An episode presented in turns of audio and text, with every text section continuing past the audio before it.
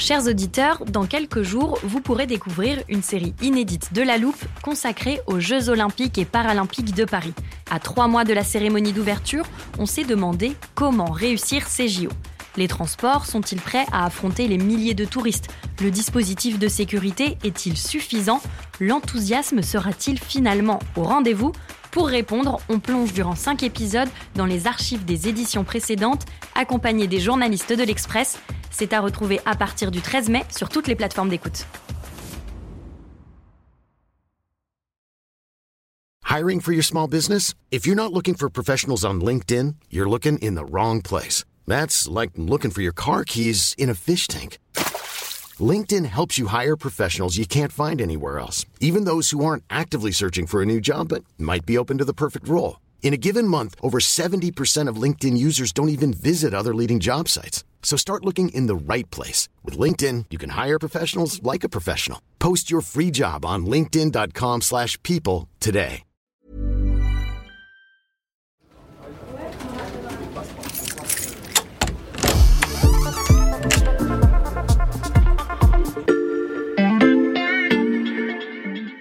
Salut, c'est Xavier Yvon. Bienvenue dans l'armoire de la loupe. Cette semaine, vous allez tout comprendre sur La Transnistrie. La Transnistrie.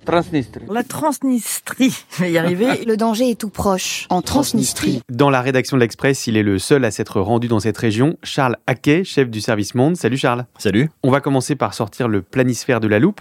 Euh, Charles, explique-nous où se trouve exactement la Transnistrie. C'est vrai qu'il faut presque une loupe justement pour Mhm. voir sur la planisphère où est la Transnistrie. Bon, aujourd'hui, tout le monde sait où est l'Ukraine. Bon, alors tu regardes l'Ukraine, Oui. à l'ouest, Mhm. tu as la Moldavie. Donc, la Moldavie, c'est un pays à peu près grand comme la Belgique. Et entre les deux, Mhm. il y a une longue bande de terre qui s'étire comme le Chili, mais en beaucoup plus petit. C'est à peu près la taille d'un département euh, français comme les Pyrénées-Orientales. Il y a à peu près 400 000 habitants en Transnistrie. C'est une république autoproclamée qui a une capitale qui s'appelle Tiraspol, qui a un président, qui a un drapeau, Mhm. qui a aussi euh, une monnaie. Tiens, d'ailleurs, je t'ai apporté quelques pièces. Ah mais elles sont en plastique? Oui, oui, c'est, on a l'impression que ce sont des pièces d'un jeu de société. Au début, c'est bizarre parce que tu donnes des dollars euh, pour boire un café, on te rend ces pièces en plastique. Tu dis, Mhm. attendez, euh, ça va pas le faire là. on en rigole, mais en fait, c'est bon, c'est très symbolique de cet endroit qui veut être un vrai pays, mais qui est en fait un État fantôme. Comment ça, un état fantôme? Parce que la Transnistrie n'existe pas officiellement. Mhm. C'est une république dissidente. Elle est autoproclamée indépendante.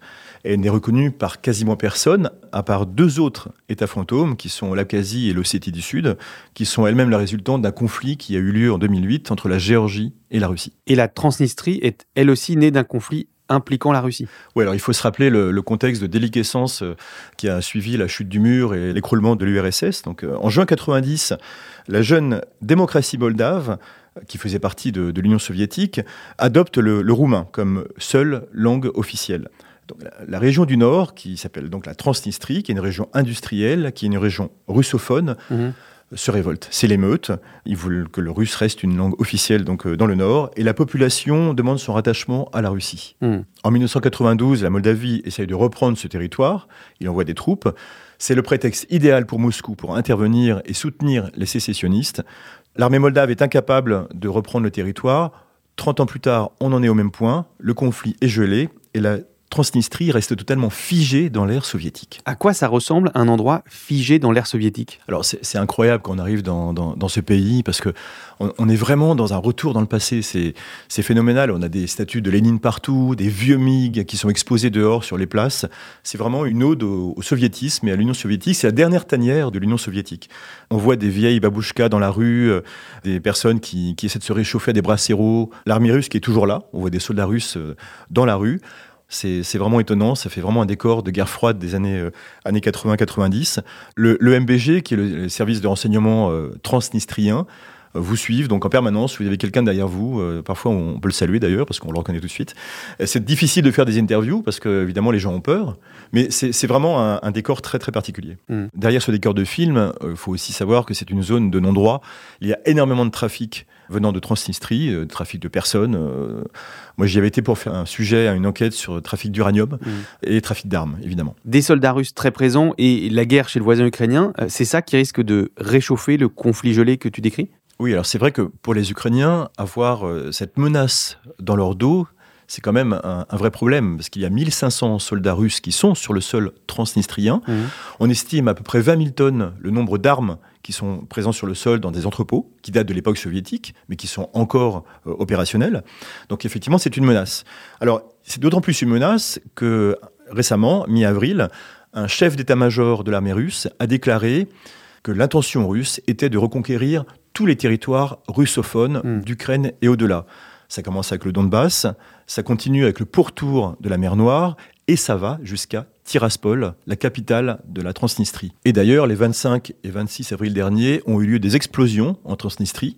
Une tour de radiotransmission a été détruite et le ministère de la Sécurité publique a fait l'objet de tirs. Donc on ne sait pas encore exactement ce qu'il s'est passé, mais tout est possible. Un État fantôme et le spectre d'une guerre régionale. Merci Charles. Je, je peux garder les pièces en plastique? Tu vas juste avoir un peu de mal à les changer. voilà, je peux refermer l'armoire. Maintenant, vous êtes capable d'expliquer ce qu'est la Transnistrie. Et si vous voulez en savoir plus, on vous a préparé une liste d'épisodes de la loupe et d'articles de l'Express qui traitent du sujet.